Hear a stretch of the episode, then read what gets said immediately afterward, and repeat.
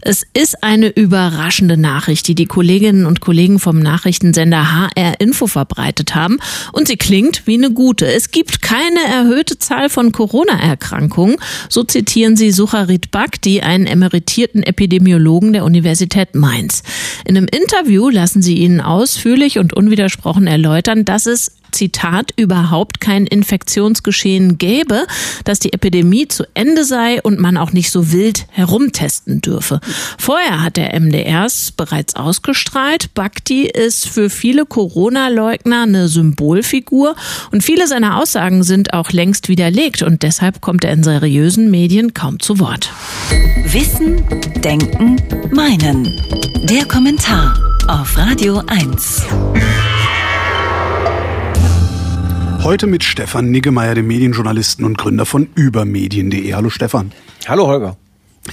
Äh, an der Ausstrahlung des Interviews mit Bhakti gibt es sehr viel Kritik. Viele sagen aber auch, dass es durchaus richtig und wichtig sei, gerade bei diesem Thema alle Seiten zu Wort kommen zu lassen, auch Minderheitenmeinungen. Wie siehst du das? Also ich finde die Frage schwer, aber zumindest eine Antwort finde ich einfach. So wie es HR und MDR gemacht haben, ist es auf jeden Fall falsch, jemanden wie Bhakti zu Wort kommen zu lassen. Nämlich ganz ohne seine Aussagen irgendwie einzuordnen, ohne einen direkten Widerspruch im Interview oder ohne einen Faktencheck zu machen. Ähm, ich finde zum Beispiel auch falsch, wie der äh, HR ihn präsentiert hat. Also da hieß es so in der Ankündigung, äh, Zitat, die Kritik am Flickenteppich der Corona-Schutzmaßnahmen wird lauter. Eine dieser Stimmen ist Suhat Bhakti. Zitat Ende. Ja, es gibt zunehmend Kritik an der Politik, mit der die Verbreitung von Corona eingedämmt werden soll. Es gibt auch sehr berechtigte Fragen. Welche Maßnahmen sind sinnvoll? Welche sind verhältnismäßig?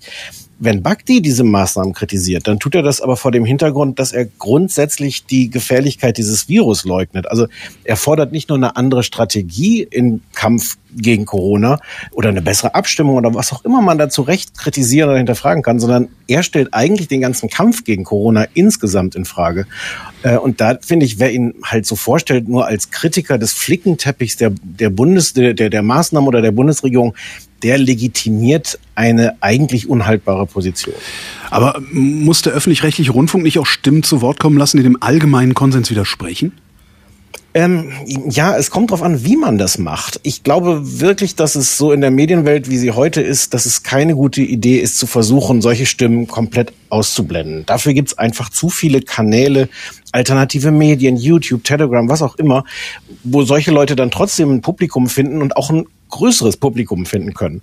Ähm, da werden dann ihre Thesen im Zweifel nicht irgendwie seriös eingeordnet, aber dafür gewinnen sie so ein bisschen paradoxerweise dadurch, dass sie in den klassischen Medien nicht vorkommen, äh, an Attraktivität, so nach dem Motto, das hier sind Informationen, die sollt ihr nicht wissen, die werden für euch geheim gehalten, dann müssen die stimmen.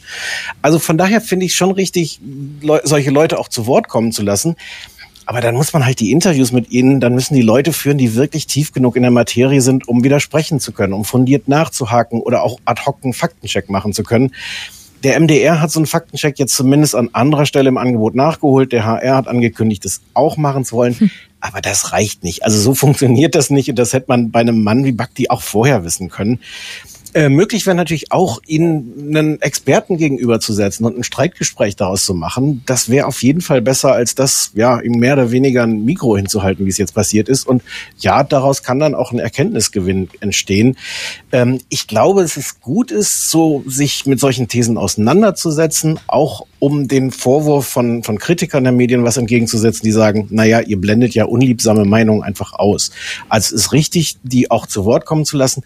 Es ist aber auch wichtig, dabei deutlich zu machen, es geht da nicht nur um verschiedene Meinungen, wo die Wahrheit dann womöglich irgendwo in der Mitte liegt, sondern es geht teilweise einfach auch um Fakten, bei denen es ein klares richtig und ein falsch gibt. Ähm, und ich finde es dann auch richtig, solche Corona-Leugner nicht in jede Diskussion einzuladen aus so einem falsch verstandenen Gedanken, hm, wir wollen alle Positionen hier abdecken. Wir würden ja auch nicht in jede Diskussion äh, über die Erde jemanden einladen, der meint, dass sie eine Scheibe ist. Sagt Stefan Niggemeier. Vielen Dank. Wissen, Denken, Meinen. Der Kommentar auf Radio 1.